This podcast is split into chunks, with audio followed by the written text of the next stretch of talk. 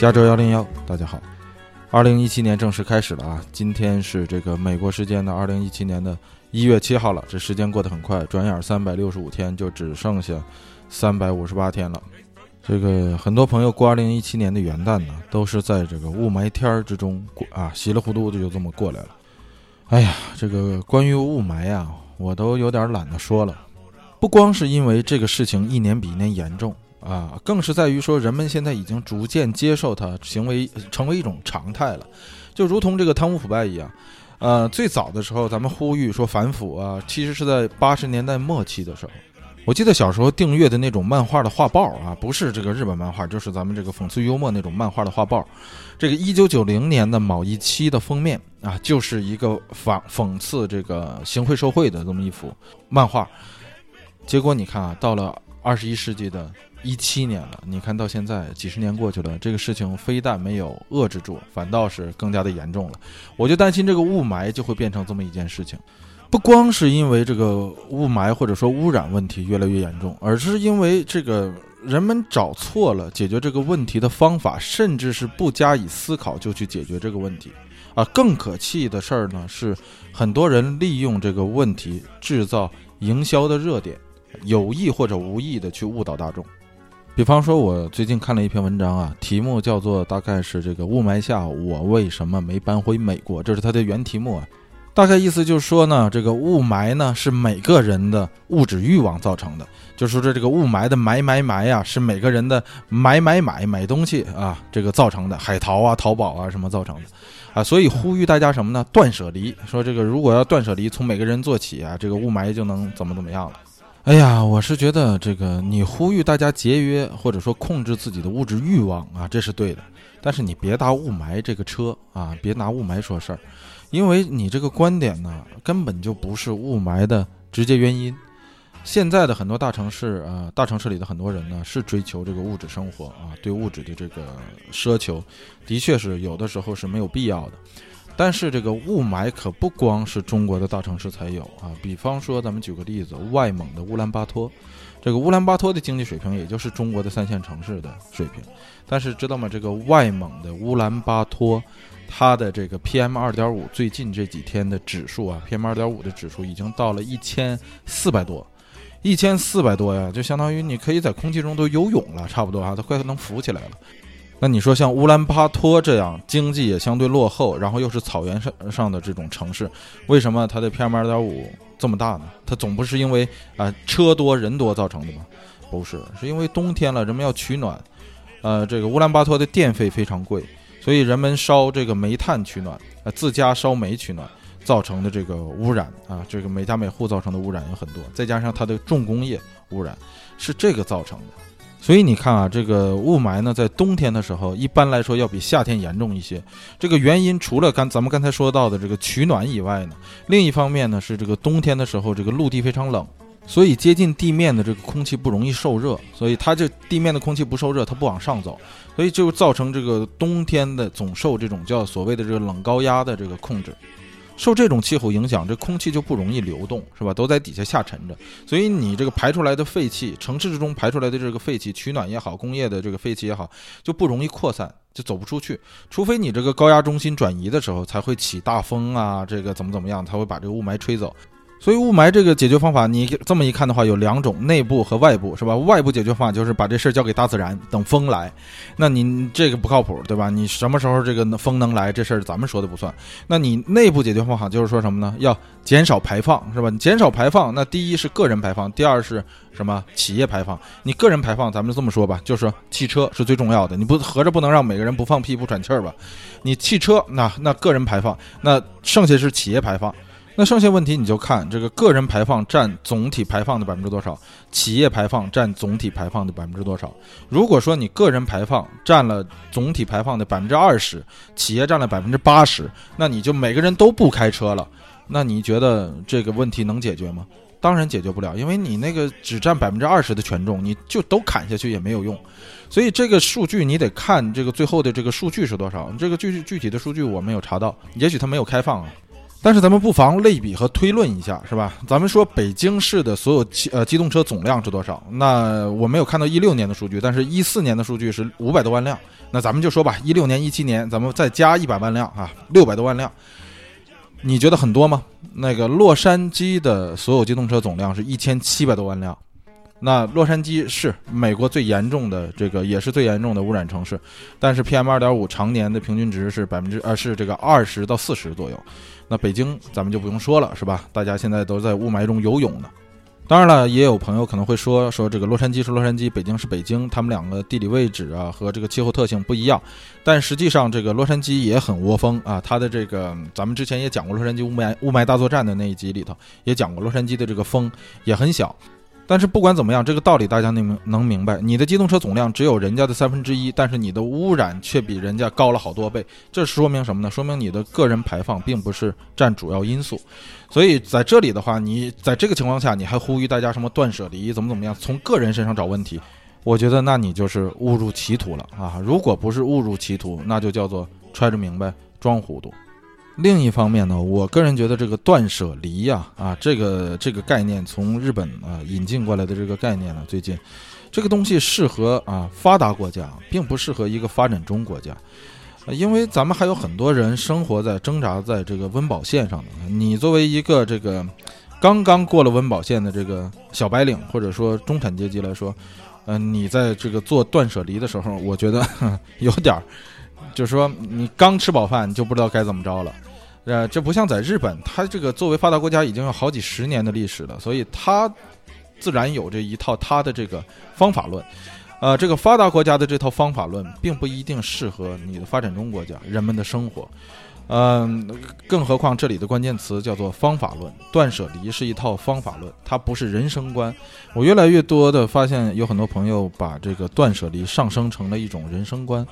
这个我觉得有点过。这个方法论呢，你可以把它理解成一种工具啊，一种原则，它是为人生观、世界观、价值观这三观服务的。嗯，不要把这个方法论错当成了这三观，你这样的话就会很错乱，对不对？不过这只是我个人的看法啊，非常粗鄙，相信大家有这个不同的意见。哎，咱们说不谈雾霾啊，这个无话可说。你看还聊了这么多。哎，这个咱们言归正传啊啊，二零一七年开始了。相信大家也都是跟我一样啊，一如既往的忙。真心希望这一年可以这个平平安安、顺顺利利的，呃，锻炼身体啊。虽然咱们在座的各位大部分都是这个雾里看花、雾里吃瓜，但是希望能够仍然有一双明亮的眼睛，看清这个事情的本质。新的一年了啊，还是三件事情啊：学习、工作、生活。都说现在这个世界啊，浮躁又复杂。但是我觉得呀，越是这样的世界呢，越需要，也会越凸显出来那些踏踏实实、兢兢业业的人们。呃，因为也许这个世道会变，但是这个天道呢是不会变的。天道是什么呀？啊，正所谓这个天道酬勤。呃，什么时候天道不酬勤了啊？改成天道抽勤了哈，那这个就算个完哈。不过他完，咱们也不能完是吧？二零一七年第一期啊，我。打算跟大家继续讲这个永远的五月花，呃，咱们上一篇说的是越南，这一篇呢，咱们就来聊古巴，第一站，危机边缘。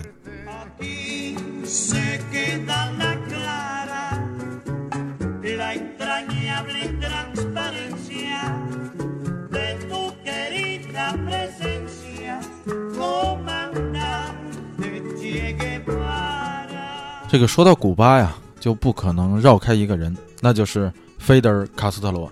呃，这位想必大家也都知道啊，啊，这个或多或少都有些了解了。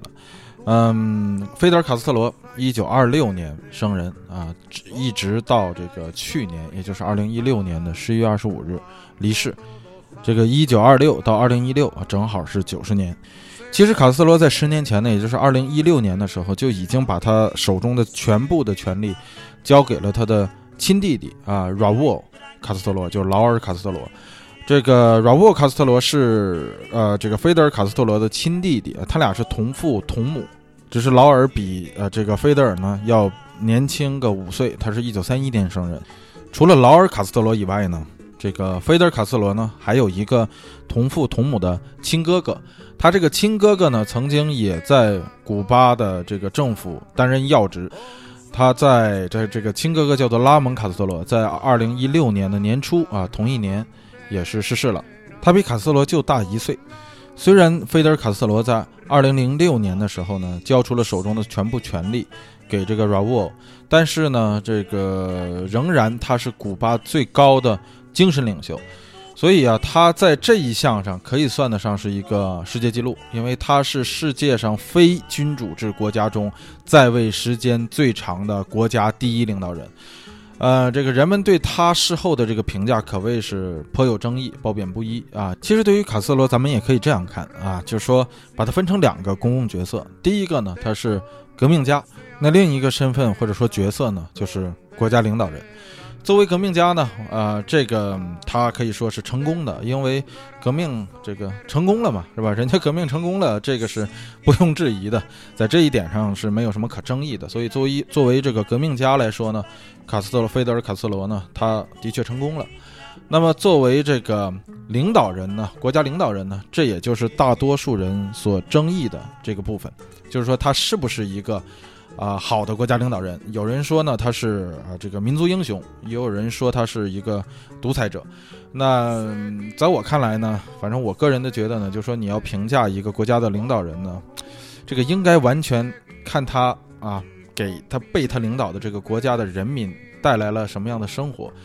呃，而并不应该着眼于说这个人啊是一个什么样的人。比方说啊，这个个头有多高啊，长得多帅呀，啊会不会这个。啊，这个打枪、骑马、开飞机啊，是吧？包括这个个人的私德啊，像什么睡过多少女人呐，等等等等，这些我觉得，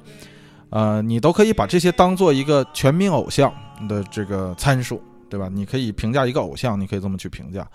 但是你不能够。呃，用这些东西去评价一个领导人啊，一个国家的领导人。当然了，你可以说啊，他作为一个偶像来说，他具备了以上的这些人格魅力，这个个子高、长得帅，然后会打枪、骑马、开飞机，睡过的人多，所以他具备这种啊个人的这样的一个偶像魅力。但是作为一个国家的领导人啊，评价你的参数，按理说就应该只看一个，那就是看这个领导人是不是。给这个国家的人民带来了这个国家人民想要的生活。咱们举个例子，这个，比方说美国历史上最伟大的总统排名啊，这个排在第一、第二的啊，这是公认的啊。一般来说呢，就是第一呢就是亚伯拉罕·林肯啊，第二呢就是富兰克林·罗斯福。这个这俩人呢，一个是又瘦又丑。啊，一个是残疾人啊，是这个脊髓灰质炎，这个俗称小儿麻痹症患者。这个说林肯丑啊，这可不是我个人的看法，这是在美国这个普罗大众所公认的。呃，由于这个林肯不是参加这个总统选举嘛，所以必然的这个对手党派也会利用他的这个缺点，就长得丑、长得难看，做很多的这种段子啊，流传下来的有很多。比方说，呃，给大家举个例子，这个林肯在森林里散步，然后就对面来碰着一个女的。这林肯这个女的说：“哎呦我的天哪！说你怎么长得这么难看呢？”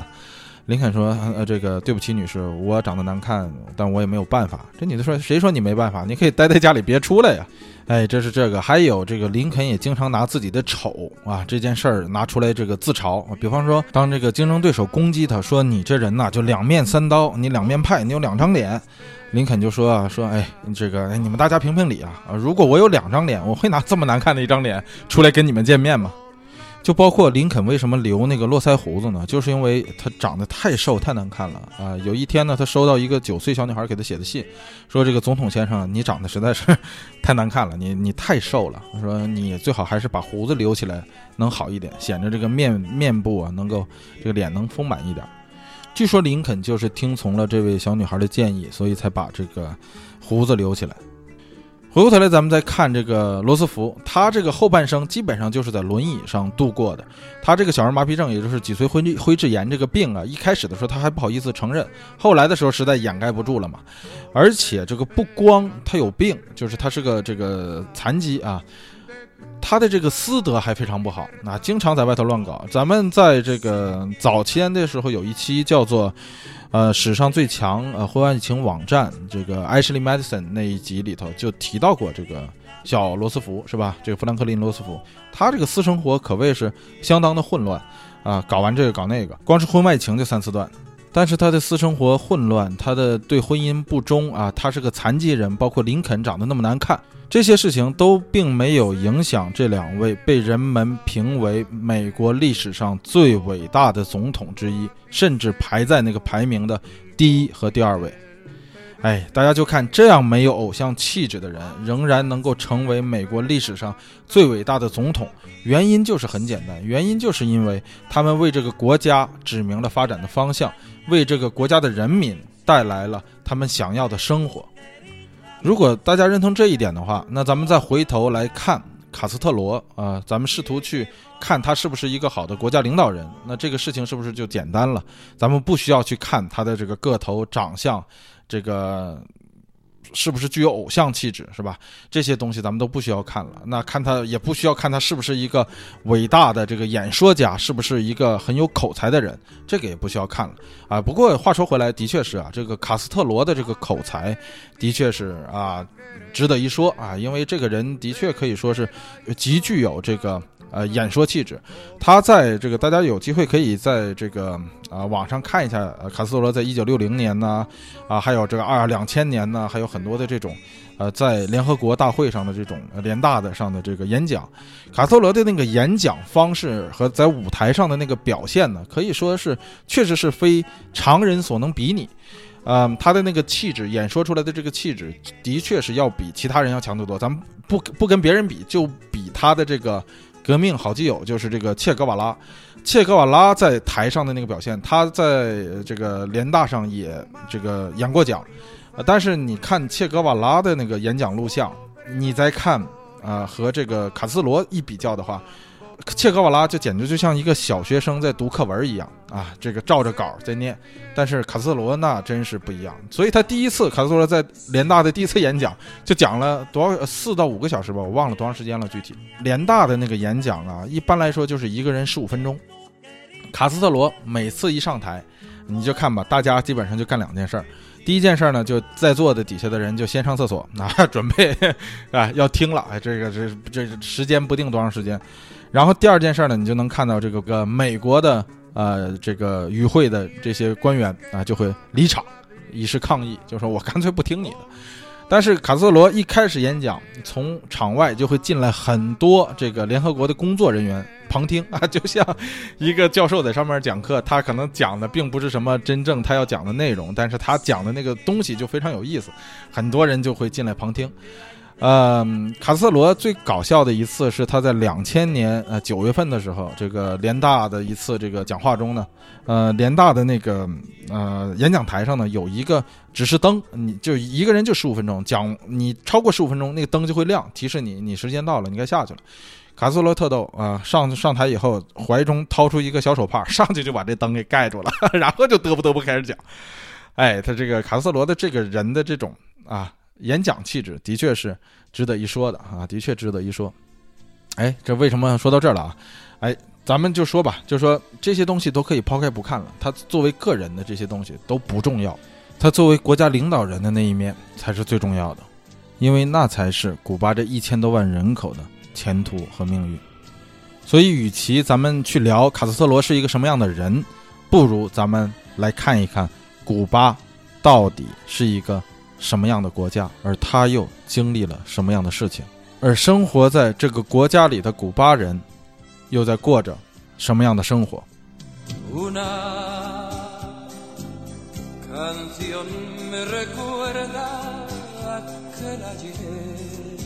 咱们先看一下这个古巴的自然地理情况啊。古巴现在大家都知道了，它身处于这个加勒比海。自打《加勒比海盗》这个电影。啊，这个火了之后呢，给这个加勒比海的这个词儿啊，带来了一种这个神秘的感觉。其实加勒比海这片儿呢，嗯，这个就古巴所处的这一块的这个群岛地区啊，还有一个比较土的名儿，叫什么呢？叫做西印度群岛。那你说它这儿为什么叫西印度群岛呢？离印度那么远，那这事儿还是归功于这个哥伦布是吧？他这个美国这面为什么印第安人都叫印度人呢？就是因为这个哥伦布当初认为这块就是印度，所以给这块这个群岛命名呢，就叫做西印度群岛。作为西印度群岛上最美丽的珍珠，古巴曾经被这个哥伦布他老人家说过啊，说古巴是他这辈子见过的最美丽的地方。嗯，哥伦布去过的地儿可是多了啊，他能够用这么高的规呃这个语言。来这个评价古巴，可以说得上，古巴的确是一个非常美的地方。呃，古巴的这个整个的地图，如果你看这个古巴地图的话，世界地图的话，你看这个古巴的这个形状啊，有点像一个跃入水中的鲨鱼，啊，尾巴露在外面，脑袋已经进到水里了。哎，有点像这么一个东西啊！当然，也有人说这像一个那个曲柄的那个吸尘器，哈啊，这个这个美国人这种美式的吸尘器都这么大个儿的那种的，哎，也有点像这个，啊，不管怎么样吧，古巴呢是一个岛国，它的总面积呢总共有十一万零八百多平方公里，你说这个我不知道多大，十一万八百多平方公里是多大？嗯，它的这么说吧，如果拿美国比的话，它相当它的大小相当于整个弗吉尼亚州。弗吉尼亚是十一万，也是十一万啊，这个平方公里，所以这个古巴的大小能和这个弗吉尼亚相媲美。呃，那你说弗吉尼亚我也不熟悉啊，我对这个美国地图不是很熟。那我这么跟你说，古巴相当于三个台湾岛那么大。你说，哎呦，三个台湾那么大呀？那不小了呀。那这个你说它不小是吧？三个台湾那么大，你觉得好像也不小了，但是。它只有日本的三分之一，那你这么一想的话，哎呦，那还是不大。其实日本是一个很大的国家啊，日本的国土面积，咱们总说日本是左耳小国，左耳小国，这个其实日本的总体面积并不小啊，它的这个国土面积其实并不是特别小，它有三十七万七千多平方公里啊，它主要是因为跟这个中国一比显得很小，但实际上并不，哎，咱们说这跑题了，但是就说古巴，咱们说古巴呢，呃，有三个台湾那么大。和朝鲜和呃这个韩国差不多啊，比韩国大一点，比朝鲜小一点。那古巴有多少人口呢？啊，这个古巴的人口一共有，现在来说啊，一共有一千一百三十多万人口。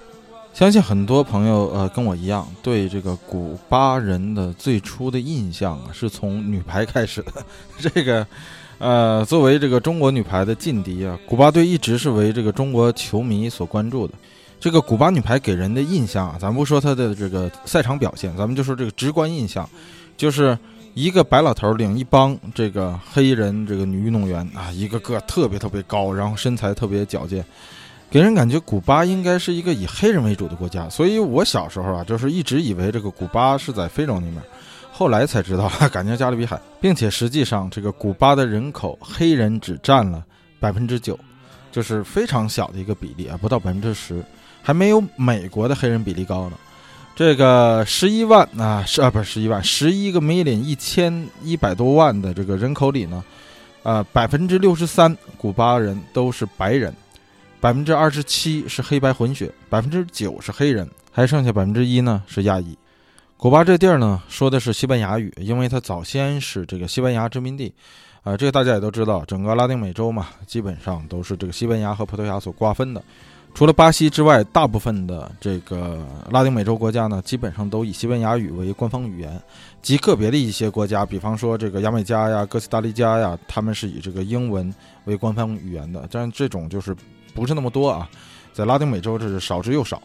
但是就即便整个拉丁美洲大部分国家都说西班牙语，但这个西班牙语，这国家的西班牙语和那国家的西班牙语，这个口音是完全不一样的。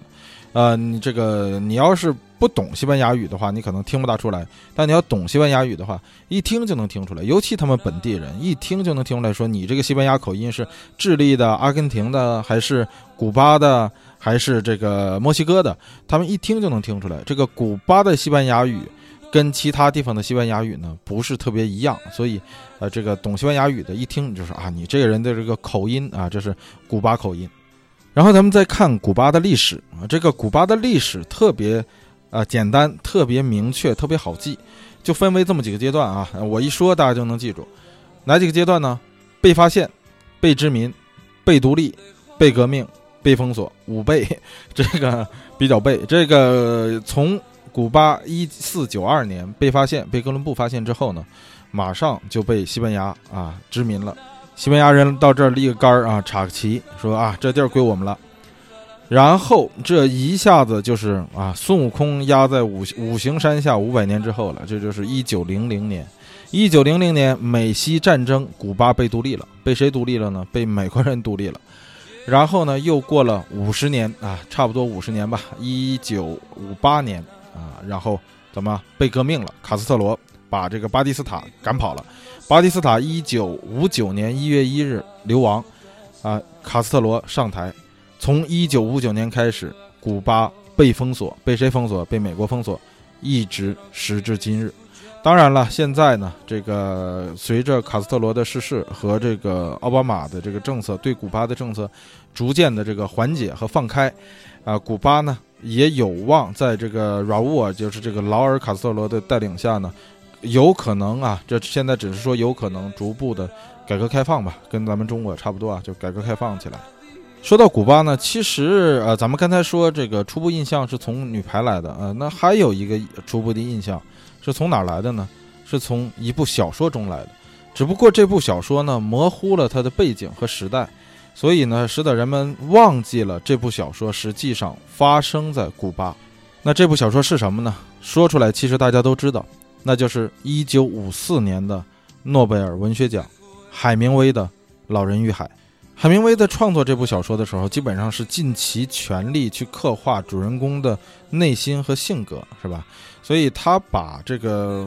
外部没有必要的一些呃信息呢，全部从小说之中剔除出去了，没有进行描写，只不过是说了一下，就说这个发生在古巴的海港圣地亚哥。这个圣地亚哥，拉丁美洲很多国家都叫圣，呃，很多地方都有圣地亚哥的这个名啊，地名。这个包括加州也有一个圣地亚哥。而卡斯特罗最终的安葬地点呢，也是选在了圣地亚哥。具体说，这个《老人与海》这个故事发生的呃这个时代是哪个时代呢？就是处在古巴的被独立的那个时代。呃，被独立的那个时代，就是从一九零零年到一九五八年的这六十来年的时间，五十多年的时间里，《老人与海》的故事就发生在大概是一九三五年的这个时间，就是在美国，呃控制下的古巴的这段时间里。所以故事的最后才有那种无知的美国游客是吧？来到这个海边，看到这个老人打上来的这条这个只剩了骨架的这个马林鱼，然后他感慨了一声说：“哎呀，我都没想到说鲨鱼的尾巴竟然也能够这么漂亮。”实际上那个东西根本就不是鲨鱼，那是马林鱼。这就是海明威笔下的那个时代常来古巴旅游和度假的啊无知的、傲慢的、自大的美国人。而那个时代的美国呢，的的确确是古巴幕后的实际控制人，而其中最大的一只黑手，就是著名的联合果品公司啊。现在这个公司已经啊不存在了，因为在一九九零年的时候，联合果品公司改名成了金吉达 （Chiquita）。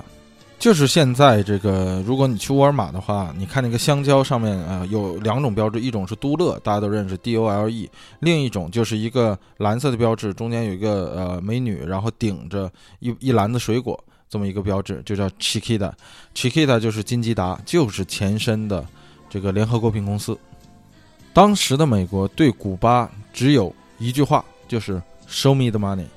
说白了就是你们都得听我的。老老实实的给我打工，老老实实的给我赚钱。而当古巴革命成功后，美国仍然没有反应过来，说：“啊，现在世道已经变了，天已经变了，我们应该坐下来谈。”如果说上天再给美国一个机会的话，我相信，无论是身为共和党的这个总统艾森豪威尔，还是说身为民主党的这个 JFK 肯尼迪，当时都会对古巴说三个字：“说我爱你。”可惜呀，这个世道往往如此啊！曾经有一段真挚的爱情摆在他们面前，他没有去珍惜，啊，等到失去了才会追悔莫及。JFK 也好，艾森豪威尔也好，对古巴的的确确说了三个字：可惜不是我爱你，而是一边儿去。其实卡斯特罗从小就有美国情节。他十四岁的时候啊，就一九四零年，当时美国的总统还是这个罗斯福呢。就咱们刚才说过的这个美国历史上第二伟大的总统啊，第一是林肯，第二是罗斯福，第三才是华盛顿。这个罗斯福还在美国白宫的时候，这个十四岁的卡斯特罗给白宫写了一封信，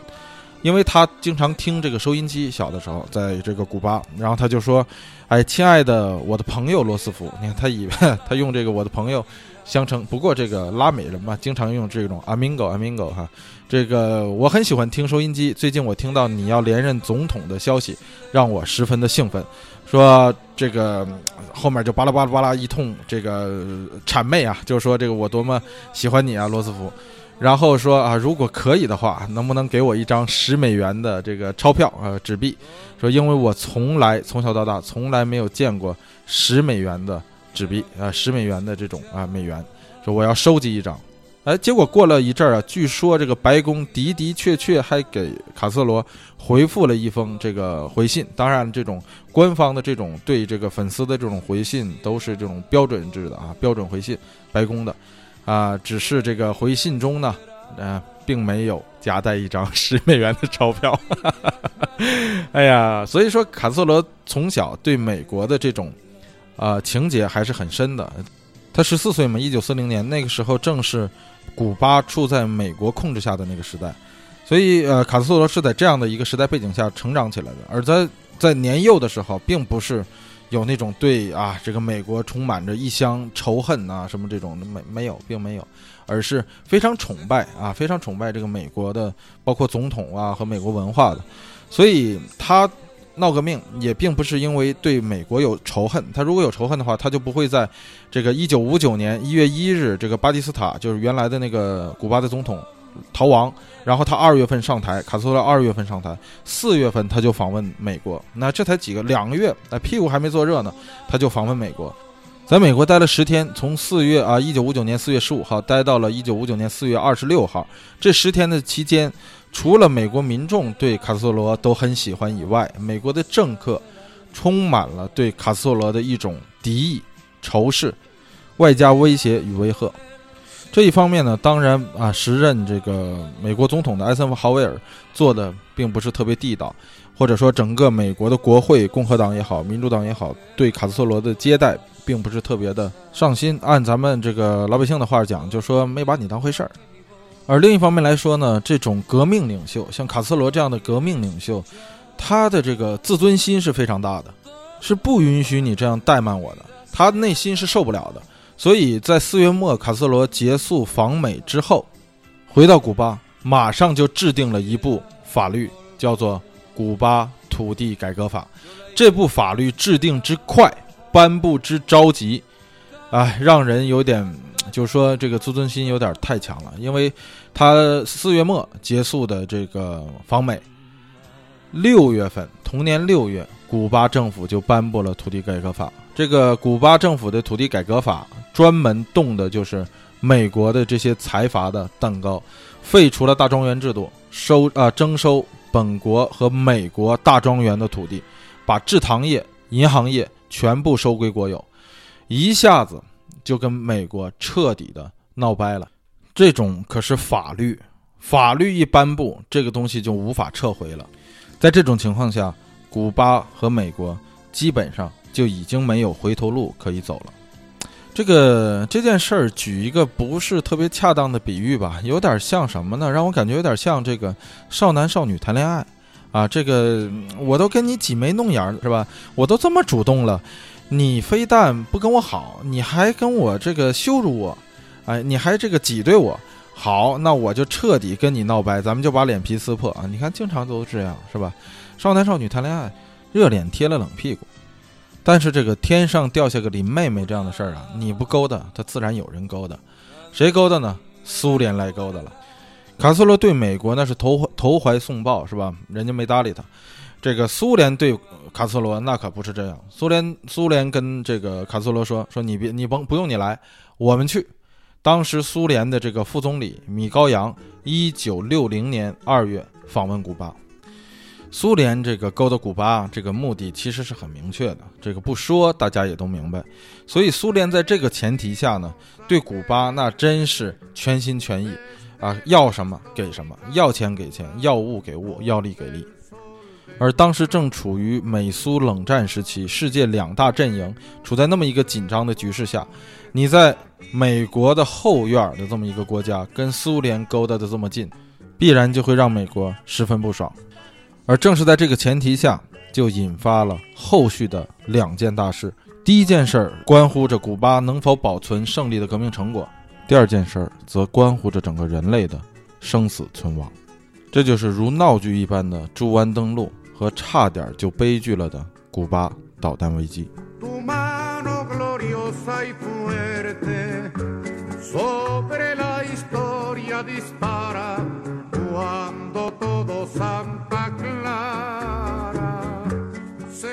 咱们先说这个朱湾登陆，大家可能都听过这个朱湾登陆，呃，但是可能没有注意到它这个时间是什么时候。朱湾登陆的时间是一九六一年四月份。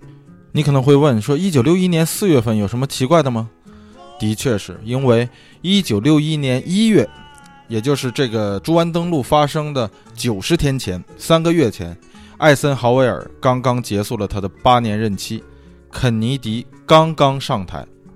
你说，身为一个民选总统，你怎么可以在刚上台九十天里，你就这么着急忙慌地干一件这样大的事儿呢？你就去着急颠覆一个国家的政权，啊，发动一起军事行动。我觉得这种事情啊，充分说明了肯尼迪刚上台之初年轻气盛。正是由于他的年轻气盛，才过于相信了 CIA，也就是中央情报局在这件事情上提供给他的行动计划与风险评估。其实，朱安登陆这件事儿，早在肯尼迪上台前一年，也就是艾森豪威尔执政时期的一九六零年就已经开始筹备了。但是，身为军人的艾森豪威尔总统并没有批准这项计划，只是把这项计划放到了一个筹备期里。但是，这个肯尼迪呢，刚刚上台，只有经过了九十天的评估和讨论，就将这项计划付诸实施，可谓是肯尼迪在这件事情上好大喜功，过于草率。你想，人家艾森豪威尔身为军人呢，人家打了一辈子的仗，看到这个计划就知道是怎么回事儿，根本没有动，没有去实施，只是说你们去继续做你们的计划啊，你们评估什么时候算，什么时候完。但是再加上肯尼迪马上就要下台了，一九六零年，他一九六一年年初就把这个政权交给下一任总统了，所以他没有必要这么着急去干这件事情，颠覆一个国家，尤其是靠这个军事人员颠覆，这是一个非常啊大的事情。但是这个中央情报局呢，是一个咱们之前也说过，它是一九四呃四十年代末才成立的一个机构，是一个相对来说比较年轻的机构。它在刚刚成立之初，它就成功的，确实是成功的颠覆了这个用很小的成本颠覆了这个中东的几个政权。咱们之前说那个。呃，中东乱局的时候，咱们说过，刚刚成立两年的中情局就颠覆了这个叙利亚的政权。那个时候，中情局对这种事情可谓是信心满满，觉得说颠覆一个政权好像不是很难，或怎么怎么样的，觉得好像是易如反掌。所以这件事情上，完全可以说得上是，啊，中情局的傲慢自大，加上肯尼迪的好大喜功与年轻气盛，才外带着一批不靠谱的古巴流亡者，才造成了这样一次。闹剧一般的军事行动，要说这个古巴的这批流亡者啊，就说参加这个猪湾登陆的这批流亡流亡者有多么不靠谱。呃，首先来说，在这个行动没有真正开始之前，这帮流亡者就已经在迈阿密的各种酒馆啊、夜总会里开始吹嘘自己马上就要扛枪去解放古巴了，甚至把这个中情局的作战计划，包括什么时候登陆、在哪儿登陆这样的事情。都随随便便的透露给了跟他们一起喝酒的三陪女郎啊，或者是陌生人。而在冷战时期啊，在这种迈阿密的酒馆里聚集着大量的古巴流亡者，这里头鱼龙混杂，要想掺和进去几个苏联指派的间谍，或者说古巴指派进去的间谍，实在是易如反掌。就如同现在逃亡到这个呃流亡到这个欧洲的很多中东国家的。啊，难民一样，在那些人里面，你不知道夹带了有多少 ISIS 的卧底恐怖分子，所以这样大的一个军事行动，你竟然不做保密工作，然后就让这些酒囊饭袋们，然后在行动之前啊，胡吃海塞的时候就把它透露了出去。所以在行动之前啊，古巴早就知道了要在猪湾这发生大事件。另一方面，你再看猪湾啊，猪湾这个地儿，如果嗯，大家看地图的话，我到时候会在图文资料里给大家列出来。朱安这个地儿啊，这个西班牙语叫做 Playa Hilong，Playa 就是这个西班牙语里啊这个海滩的意思。呃，洛杉矶这面有一个地名叫 Playa Vista 啊，就在这个龟滩旁边叫 Playa Vista，说白了就叫 Vista 海滩。嗯，这个 girong 啊，这个是英文的拼写 G I R O N 啊，其实就是猪的意思。这个词在法语里也有，在西班牙语啊，西班牙语里也有，都是猪的意思。这个法语的发音特逗，法语的发音就跟猪叫一样，这个的确像个象声词。这法语的发音叫做 h i h o n h i h o n 你听这个。一听就像猪叫，猪吃食嘛，嘿哄嘿哄，所以这个词儿特别好记，是法语词。但是西班牙语也有，西班牙语那个 r 呢要发弹舌音啊，不是，咱们这个是说跑题了啊。猪湾或者叫猪滩，这个猪湾这个地儿呢，正处于古巴的南部。你想啊，这个古巴是在美国的南啊南面对吧？佛罗里达的南面啊，这个小鲨鱼啊，像小鲨鱼一般的这个地图，在这个佛罗里达的下面。如果你从美国啊。入侵古巴的话，你想最方便的地点，那肯定是古巴的北岸，就是哈瓦那那一片儿，是吧？但是猪湾呢是在古巴的南部，也就是说你需要开船或者开飞机，你需要绕过古巴的本土才能到达猪湾，这是一个非常绕的地方。之所以选猪湾这个地儿呢，是因为中情局认为呢，这个地点的这个古巴的老百姓是比较反卡斯特罗的，并且这块地儿呢人烟稀少啊，容易做这种抢滩登陆。并且中情局呢还指望着说这些第一批抢滩登陆成功的这些流亡者呢，能够鼓动当地的古巴老百姓拿起枪杆子来揭竿而起去反抗卡斯特罗。但是中情局忘了一点，这个跟着古呃卡斯特罗闹革命的这些人都是穷人。这个猪湾是一个非常贫穷的地区，周边的老百姓都是非常非常支持革命的。相对于哪儿才是反卡斯特罗呼声比较高的呢？就是哈瓦那。越是这种大城市啊，才是越是中产阶级的聚集地。中产阶级是最怕这种革命的，所以这些相对来说有钱里城呃有钱人啊，城市生活中的这些中产阶级们，才是最反对、最害怕这个来革他们的命的。因为土改嘛，第一件事叫没收土地、没收财产。那你这些人才是最害怕革命的，才是最反卡斯特罗的。结果他选择了却是古巴最贫穷的地区之一，就是猪湾这一块。这个整个猪湾登陆的计划呢，军事行动的这个整个策略呢是这样的，就是说，先由这些流亡者登陆猪湾，然后在猪湾建立起来这样一个，啊所谓的这个根据地，然后又以这个呃根据地政府的或者说古巴流亡政府的名义向这个，啊美国本土求援。而美国接到这个流亡政府的求援之后呢，就能够名正言顺的啊，打着引号的，去侵略古巴，或者说入侵古巴，或者说派军事力量直接干预古巴的这场啊颠覆革命成果的军事行动。这个咱们实话实说，或者说咱们这么说啊，大国打小国，那实力相差特别悬殊的时候，只要是大国出兵，这个小国铁定是个完啊。但是这个大国打小国，最这个以强凌弱，最怕的一件事是什么呀？就是怕别人指手画脚，说你看这人啊，这五大三粗欺负一个小孩子，这是最怕的一件事，怕别人戳这个脊梁骨。所以美国也是这样，美国害怕别人说我把古巴打掉以后呢，呃，用军事实力干预古巴以后呢，我拿得下来，但是世界舆论饶不了我，所以我必须得有师出有因啊，师出师出有名。所以他就想了这样的一个计划，找了这么一个借口。所以在这个军事行动之前呢，美国本来也想着说，我要出这个空军和这个地面人员直接去登陆，嗯，但是觉得说这样也不好啊，就说怎么办呢？呃，一开始的这些轰炸机呢，美国的这个轰炸机呢，全部涂上了古巴军队的这个涂装啊，这样的话让这个当地人一看，以为是军队的叛乱，所以这个涂上了涂装之后呢。本来一开始打算要出动很多的战斗机和这个地面人员，但是由于这个肯尼迪呀，咱们刚才说啊，说他年轻气盛，练这个气头是有，但是他缺乏一个军事行动的经验。他总觉得说，哎，这东西啊就像逛赌场一样，或者到菜市场买菜一样，说这东西我我没吃过啊，我我舍不得一下花很多钱买它，我怎么办呢？我要一个试尝，说你先哎给我给我尝一块，哪怕我付一点钱啊，我先我先尝尝什么味儿，有点像这个。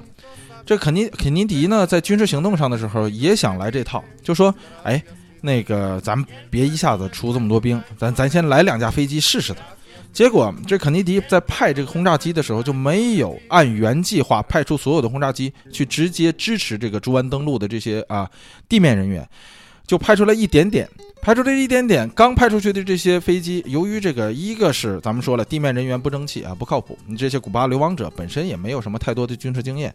另一个呢是这个古巴本身啊，这个革命力量早就得到了你的这个消息，走漏了风声，所以。派出去的飞机很快就被这个古巴的这个防空力量给打打掉了，因为当时古巴已经受到了苏联的支持了，所以古巴的防空力量并不是特别的弱，所以马上就被打掉了。一旦被打掉了之后，肯尼迪这时候就慌了，就说：“哎呦我的天哪！本来我以为说派出几架飞机去，这事儿就完了呢，哈，然后我就可以派大部队过去了。结果我这一试吃，觉得不行，这东西太辣，我吃不了，怎么办？我不玩了，不吃了。”而这个时候呢，地面人员并没有登陆上岸，并没有建立起来他们想要的那个所谓的根据地，也没有机会给这个美国本土发电报也好啊，或者是怎么样的这个发出信号啊去求援，所以美国本土的这些兵就没有按计划收到那个求援信号，然后师出有因的去出兵。就在这一个进退维谷的时候啊，进退两难的时候，肯尼迪作为总统终止了这次行动。在这个行动失败之后呢，啊，总统和 CIA 啊情报局，就是中央情报局之间呢，互相指责。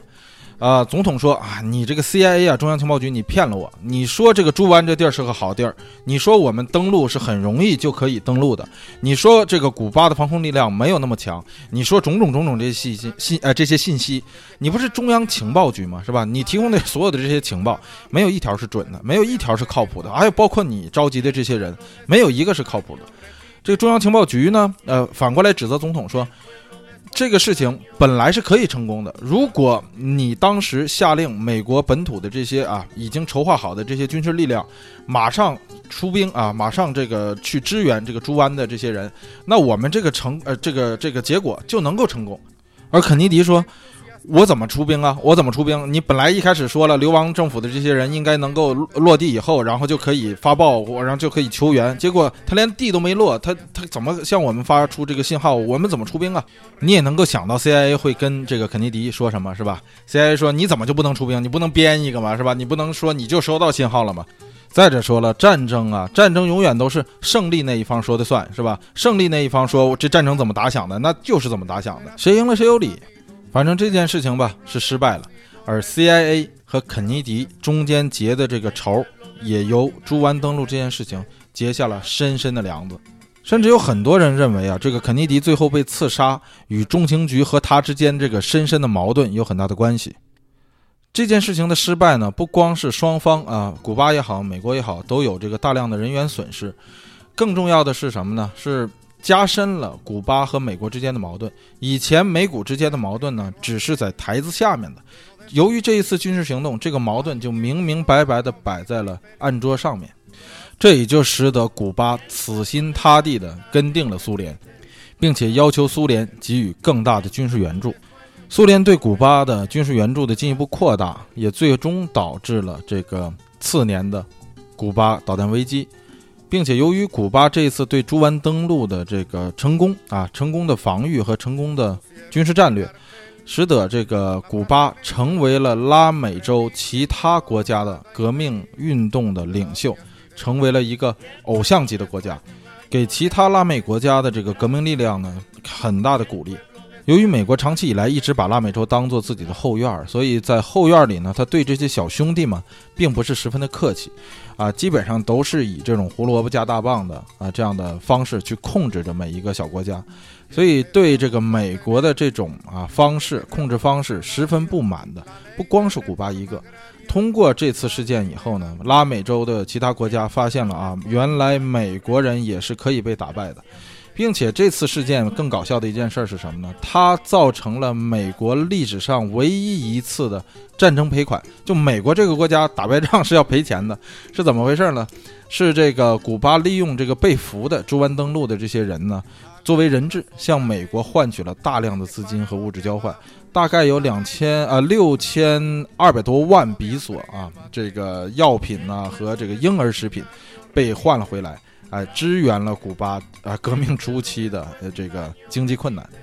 但是无论怎么样，这件事儿虽然是中央情报局策划的，但是你要想想，这事最后是总统拍板，这事才会这个付诸实施。艾森豪威尔为什么没去拍板啊？为什么没去同意啊？你这个刚上任几天，才三个月的这个新总统肯尼迪，为什么你就拍板了呢？所以你想啊，作为这个美国历史上唯一一个签署过战争赔款的总统啊，这个肯尼迪可谓是。多么的这个在国内受到了极大的信誉损失，他在国内的声望刚刚上台九十天，可谓是大打折扣。所以呢，肯尼迪急需有一个其他的事件来帮他弥补这项过失，在人们心中啊，在美国人民心中重新树立起来他的这个光辉、伟大、正确的形象。所以，当大家听完了在猪湾登陆中肯尼迪的这个表现以及后果对他造来的呃带来的这种影响，和他急于在美国国内挽回面子的这种自尊心，你就能够明白和理解，在来年的古巴导弹危机中，他的表现为什么会是那样强硬了。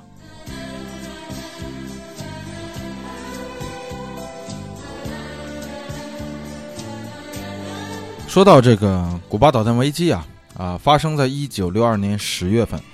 呃，现在人看来呀，已经觉得说这个没什么大不了的，是吧？不就是，呃，美苏两大国对峙一下，然后几呃十三天之后这事儿就解决了吗？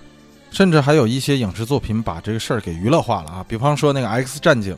大家呃那个《X Man》，大家可能看过那个电影，有一其中有一部叫做。First Class 就是第一站啊，第一站那一步到最后的时候，那些 X Man 对抗那个邪恶势力的时候，其实就是古巴导弹危机呃的那个背景嘛。他们在古巴那个海域把那个潜艇拉出来，那个万磁王是吧？就是这个古巴导弹危机的这个背景，所以都被人这个给被大家给娱乐化了。但实际上呢，这件事情如果你细想起来的话，是一件非常非常可怕的事情。按咱们流行的话说呢，就叫做细思极恐。这件事简单来说啊，其实啊几句话就能概括。首先来说呢，这个咱们之前交代了，这个古巴跟苏联啊俩人好起来了。经历了朱安呃登陆之后呢，古巴更加的投靠苏联啊，苏联更加的支持古巴。这个苏联呢，由于呃古啊美国呢在土耳其啊被部署了这个核导弹。这个苏联一直就觉得特别不爽，因为咱们之前交代过啊，在这个中东乱局的时候，咱们交代过，呃，俄罗斯跟土耳其结的这个几百年的梁子是吧？怎么结的？在土耳其部署这个核导弹，对苏联来说的威胁是十分的大的，所以苏联就想着说，我怎么整你一下？我整整你怎么整呢？我这个古巴在你的后院，我在古巴部署上这个核导弹，所以苏联呢就往古巴部署核导弹。这事儿呢，经历了一半之后呢，被美国人给发现了。美国人呢就限令苏联说：“你必须给我滚出去啊，把你的导弹撤了，然后必须给我，必须给我走。”苏联说：“我就不走。”在这种情况下呢，美国舰队啊进入加勒比海，封锁古巴。这个苏联呢不顾封锁，进入了这个美国的封锁圈。双方对峙了几天之后，苏联撤走了古巴导弹，这事儿就完了。啊，整个古巴导弹危机呢，历时十三天。你觉得好像，哎，听着好像蛮简单的一件事嘛。但是如果你要细想的话，咱们先分析一下双方的实力。在一九六二年的时候，苏联当时的核武器啊，核武加到一块儿，能把地球毁灭两次；美国当时的核武把这个加到一块儿以后，能够把世界啊，人类世界毁灭十次还有余。而这件事情的矛盾焦点呢，正是在核武器上。其他的有的时候冷战时候，其他的这个边境冲突啊，或者一些这个摩擦呀，不是集中在核武器的这个矛盾中心上，而这一次的这个军事冲突主要的集中点就是在核武器上，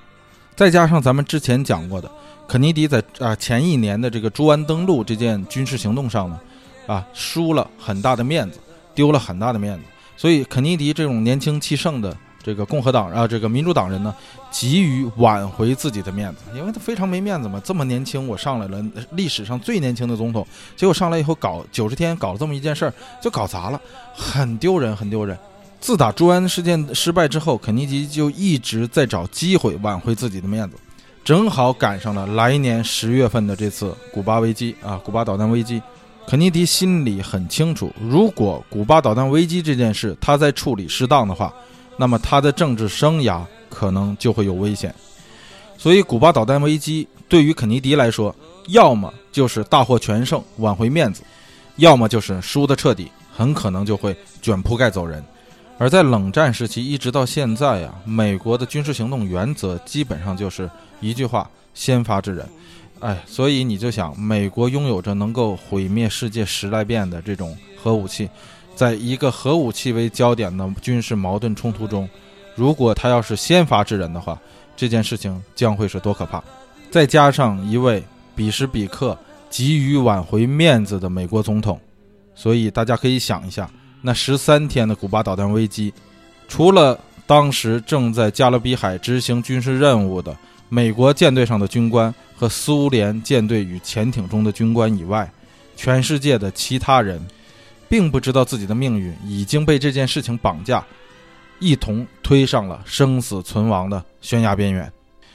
而这件事情最终的平息呢，广泛看来呢，是被人认为，啊，苏联当时的国家最高领导人赫鲁晓夫呢，同意了美国提出的要求，就是将所有的导弹撤出古巴，然后呢。美国对古巴解除封锁，然后苏联的这个潜艇和舰队呢，带着导弹回到了苏联。嗯，这个美国呢，又在之后的日子里呢，撤出了秘密的撤出了这个土耳其的导弹。所以，这个给人们看来说，事情的平息呢，在于双方的克制，双方领导人的克制。但是，真正的平息了这件事情，或者说。把人类从毁灭的边缘拉回到和平地带的这个关键人物和关键事件呢，却一直被埋没了几十年，直到近期才慢慢的揭出了答案，展现在人们的眼前。这个人的名字呢，叫做瓦西里·阿尔西波夫。大家一听这个名，就是一个俄罗斯人。这个瓦西里·阿尔西波夫呢，正是当时处在加勒比海域、藏匿在水底的苏联最后一艘核潜艇上面的军事副官。苏联当时派往古巴海域的潜艇、核潜艇啊，一共有三艘，呃，其他两艘呢都在美国驱逐舰的这个逼迫下被迫上浮了。当时藏在水下的最后一艘核潜艇，就是这个瓦西里·阿尔西波夫所在的代号为 B 五九的核潜艇，而他头上的这些美国的驱逐舰呢，知道还有一艘苏联核潜艇藏在海底。而就在这同一天，古巴本土古巴人利用苏联人给的导弹和技术，击落了一架美国当时最好的侦察机 U 二侦察机。当时的这个 U 二侦察机大家都很了解，咱们中国也击落下来，也是用这个前苏联给的这个技术。嗯，它是世界上飞得最高的侦察机啊，那个它能够飞到七万英尺啊的高空。大家可能不知道这个七万英尺是多高啊？大家听过那个？迪克牛仔有首歌叫做《三万英尺》，是吧？那个三万英尺是多高呢？就是普通的这个客机跨国飞行、长途飞行的时候能高能到的最高高度，三万英尺，这个也就是一万米左右吧。这个七万英尺相当于比普通客机还要再高出两倍还多，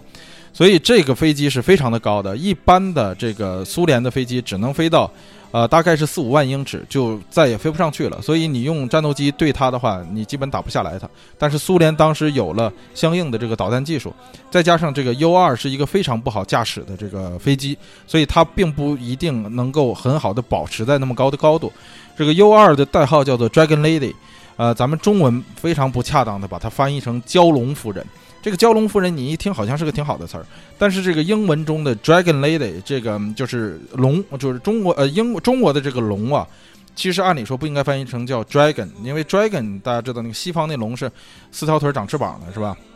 这个咱们中国的龙是一种吉祥的图腾，所以你说蛟龙一般来说是一个相对来说还算比较好的一个词儿吧，或者说至少是个中性的词儿。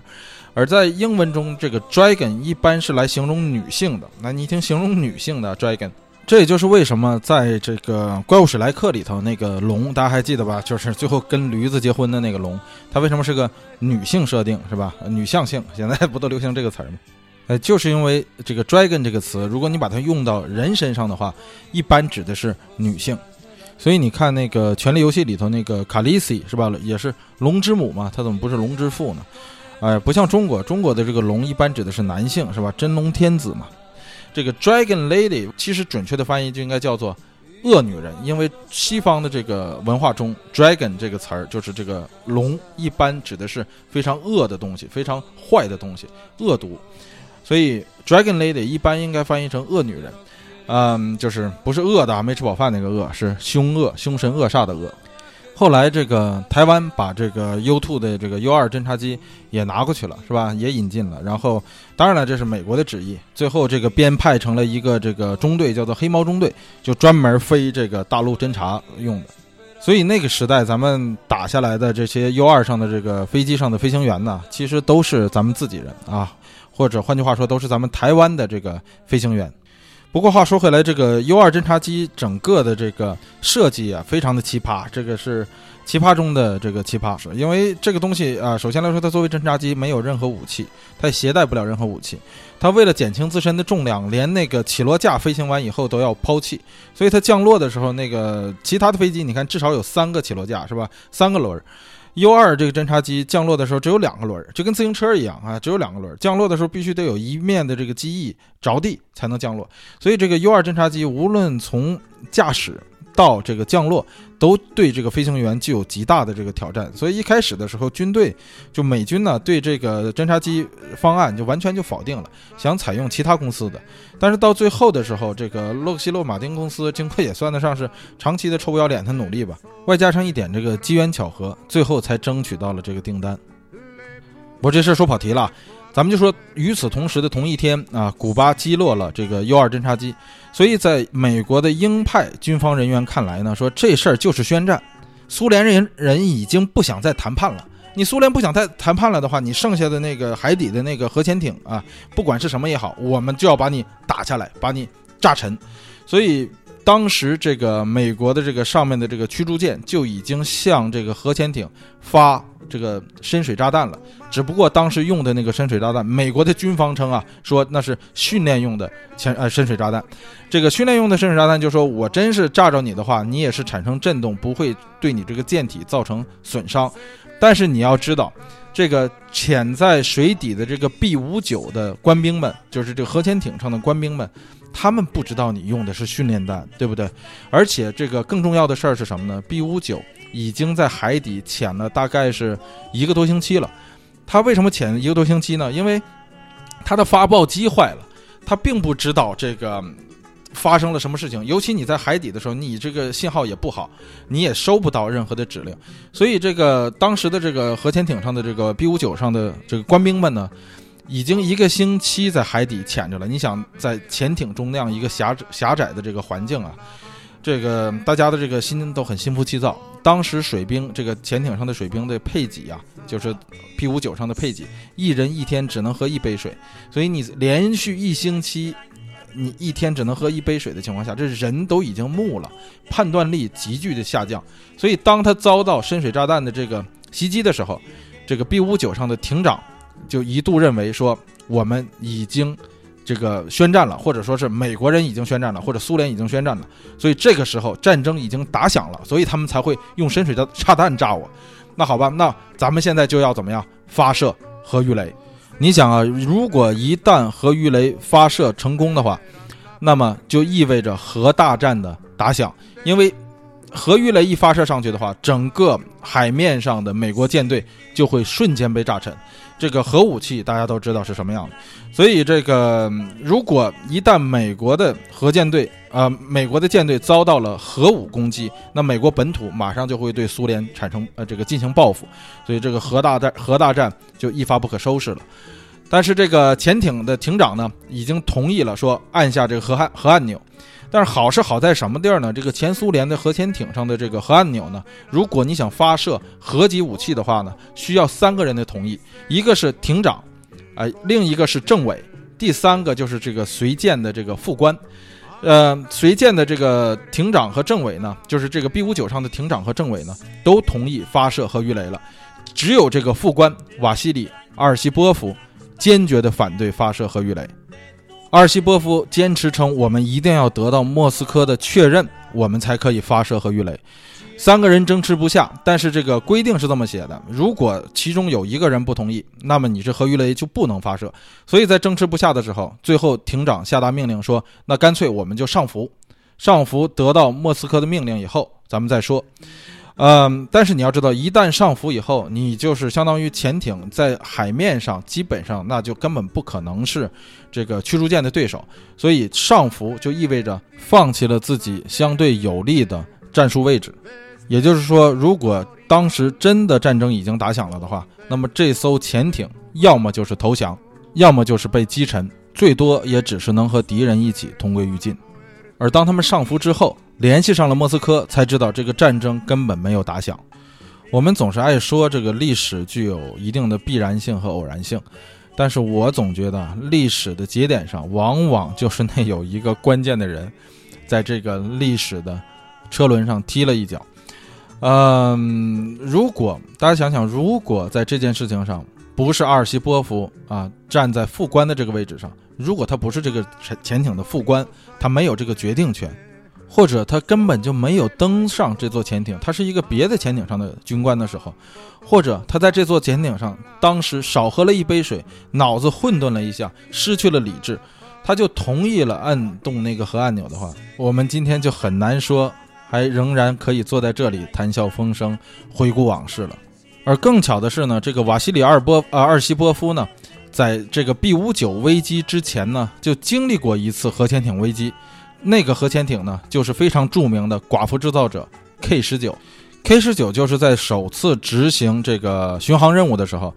发生了这个核反应堆的这个事故。而当时瓦西里阿尔西波夫就是这个 K 十九上的副官，也正是因为他的理性判断，使得这个整个潜艇保住了，还保住了大部分官兵的性命。所以，这个瓦西里阿尔西波夫在之前的这次 K 十九的事故中，得到了非常大的这个肯定和理性的这个训练。呃，关于 K 十九，其实还有一部电影是这个。呃啊，加里森福特啊，哈啊哈里森福特和这个连姆尼森啊主演的这个 K 十九寡妇制造者，呃，连姆尼森在里头演的那个角色就是瓦西里阿尔西波夫啊为原型的，嗯，所以怎么说呢？就说如果要是没有 K 十九的这次啊训练故障的话，啊。瓦西里阿尔西波夫的这个理性得到这样的训练，或者他没有在 K 十九的这件事情上得到苏联官方的肯定的话，那么在 B 五九的这件事情上的话，那他很可能就会做出不一样的判断和不一样的决定。而比较具有讽刺的意味的事情是什么呢？瓦西里阿尔西波夫呢，并没有被人们所熟知。啊，虽然他在最后啊这个回到苏联之后呢，得到了相应的晋升和嘉奖，但是在那样一个。冷战的背景下，他的这个事迹并没有得到广泛的传播，直到二零一一年还是二零一二年呢？这个具体年份我忘了，反正是英国的一家电视台才把瓦西里阿尔西波夫的这个事迹挖掘出来。而那个时候的瓦西里阿尔西波夫已经不在人世了，他在一九九八年的时候去世了，啊，享年七十二岁。他的最终的这个死因呢，其实就是死于这个核辐射病。而造成它最大的这个核辐射的啊这个原因呢，就正是 K 十九潜艇上的那次核事故，而那个潜艇上的那个舰长啊，K 十九上的那个舰长，也是啊这个艇长吧，也是这个七十二岁的时候死的，也是死于这个核辐射病。但是其实他们两个还都不是最惨的，最惨的是当时修理 K 十九的这个核反应堆的那几个。呃，苏联的前军官啊，或者说前士兵吧，他们在受到严重核辐射的几天之后就离开人世了。但是他们用他们的性命呢，换取了整个艇的安全。呃，甚至不光是整个艇，因为如果那个核反应堆的事故继续下去的话，如果不进行抢救的话，那很有可能这个最后就会触发在这个潜艇上的核导弹，最终就会造成不可挽回的损失。所以这个核能啊，真是你要是利用的好呢，那就是造福人类。因为这个核能呢，是到目前为止人类唯一可以不通过太阳而利用的能量，呃，或者说不利用太阳而产生的能量。那之前的像什么呃石油啊、汽油啊、煤油啊啊，这个煤煤呀、煤矿啊、碳呐、木材呀。这些东西全部都是太阳能。说的准确、较真儿一点的话，其实都是太阳能。比方说木材，木材它怎么产生的能量呢？是它在地上生长，它怎么生长呢？它需要太阳照耀它。太阳照耀它的时候，它把这些能量存储存储起来，变成它的枝干。当然，它也从土地里和这个水分里汲取这个这些能量，最后长成这一棵树。你把这树砍了，然后烧着，才有的这个能量。它这个能量是这么来的。那 你说石油啊、煤炭呢？石油、煤炭怎么来的？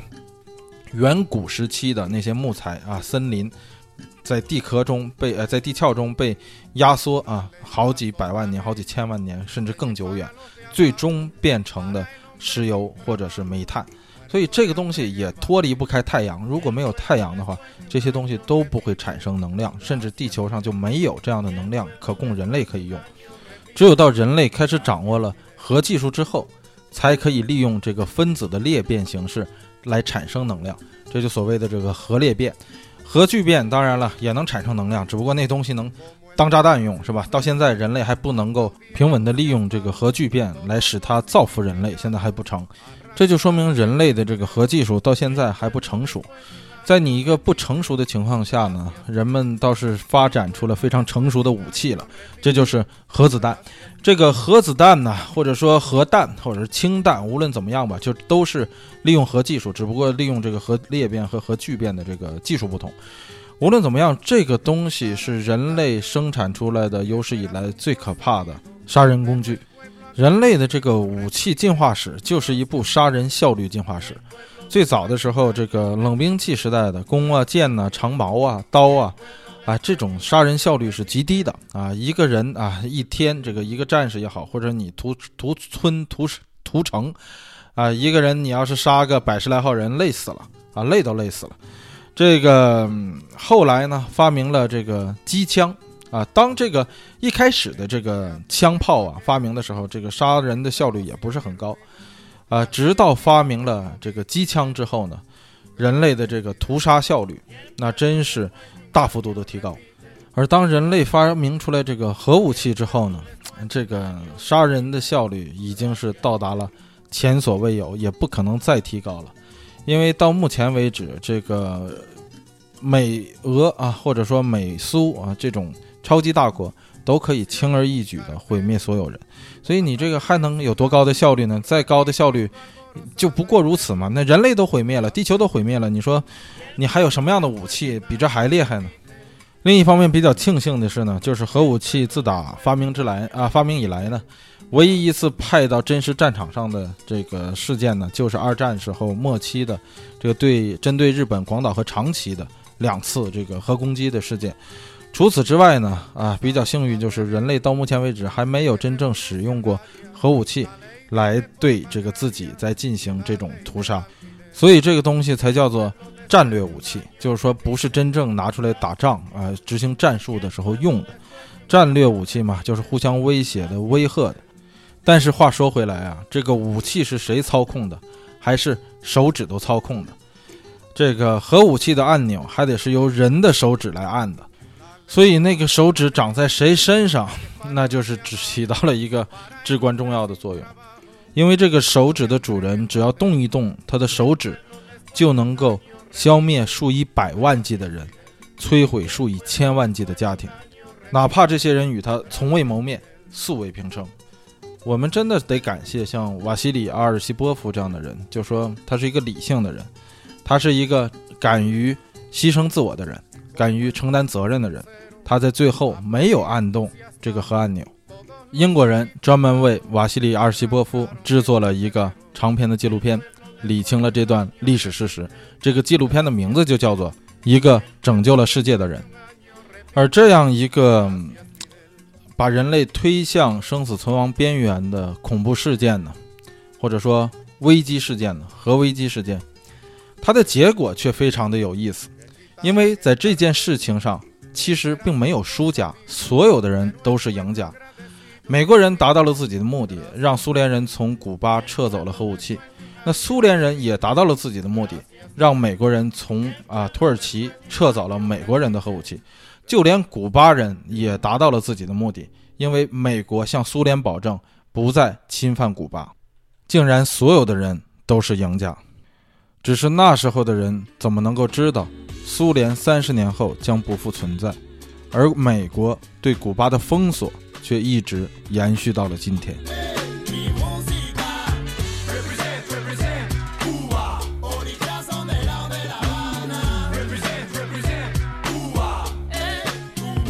哎呀，这个今天呢，本来想跟大家在这集里多讲一点，尤其本来打打算聊一下这个古巴的现代的生活是什么样，然后人们的日子到底是什么样的，呃，从各个数字上来看比较啊是怎么样的，包括这个古巴的移民，咱们到现在还没讲呢啊，还有这个包括吃的又是什么样的啊，这个咱们可以慢慢来讲啊，这个古巴的这个吃的还真是啊不老少，咱们都留着下期再慢慢的来说吧。咱们这一期呢就到这里。这节目的最后呢，还是一如既往啊，给咱们这个加州幺零幺的微信和微博的账号做一下广告。呃，微博呢，啊，我再重复一遍啊，是 California 幺零幺啊，California 是英文加州的啊，加利福尼亚的全拼，后面是阿拉伯数字一零一。那这个微信呢，啊，微信的公众号呢是加州啊幺零幺啊五个字，加州汉字。幺零幺阿拉伯数字一零一，呃，欢迎大家有时间的话呢，加一下这个，因为我会在啊，尤其是，呃，微信啊公众号里面呢，定时发布咱们每一期的这个图文资料，啊，给大家分享。因为咱们这个语言呐，能描述的这个东西确实是不多，因为很多这个具体的东西还得眼见为实，所以做一些这个小小的图文资料给大家分享一下。嗯，微博呢，我会这个定期啊，或者说不定期的发一些乱七八糟的东西，这个就不在微信的公众号里发了，因为那个啊，首先来说一天只能发一条，另外呢，也会打搅大家。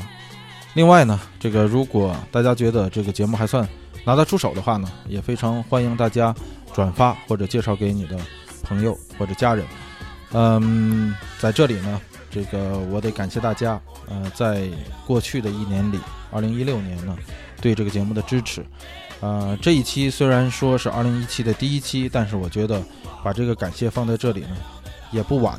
因为这个二零一七还得多多承蒙各位的支持与关注，呃，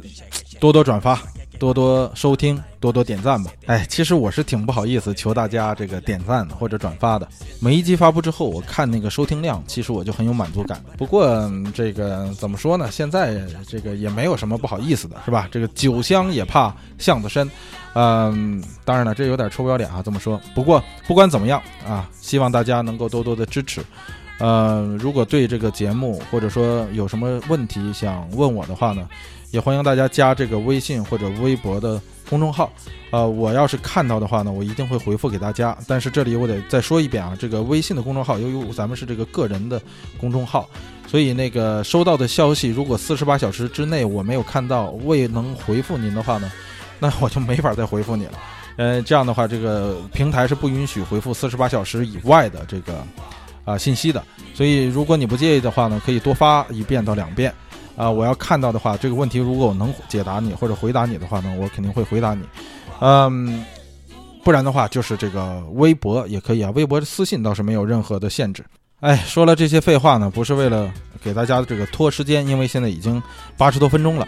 嗯，主要是因为咱们这一期聊的这个话题稍微有那么一点沉重，所以给大家缓和一下心情吧。这样的话能够。听完这个节目，能够去投入到你的学习、工作或者是生活中啊。咱们说了，二零一七年三件事儿，是吧？嗯，那咱们这一期就到这里吧。欢迎大家收听加州一零一，咱们下期接着聊。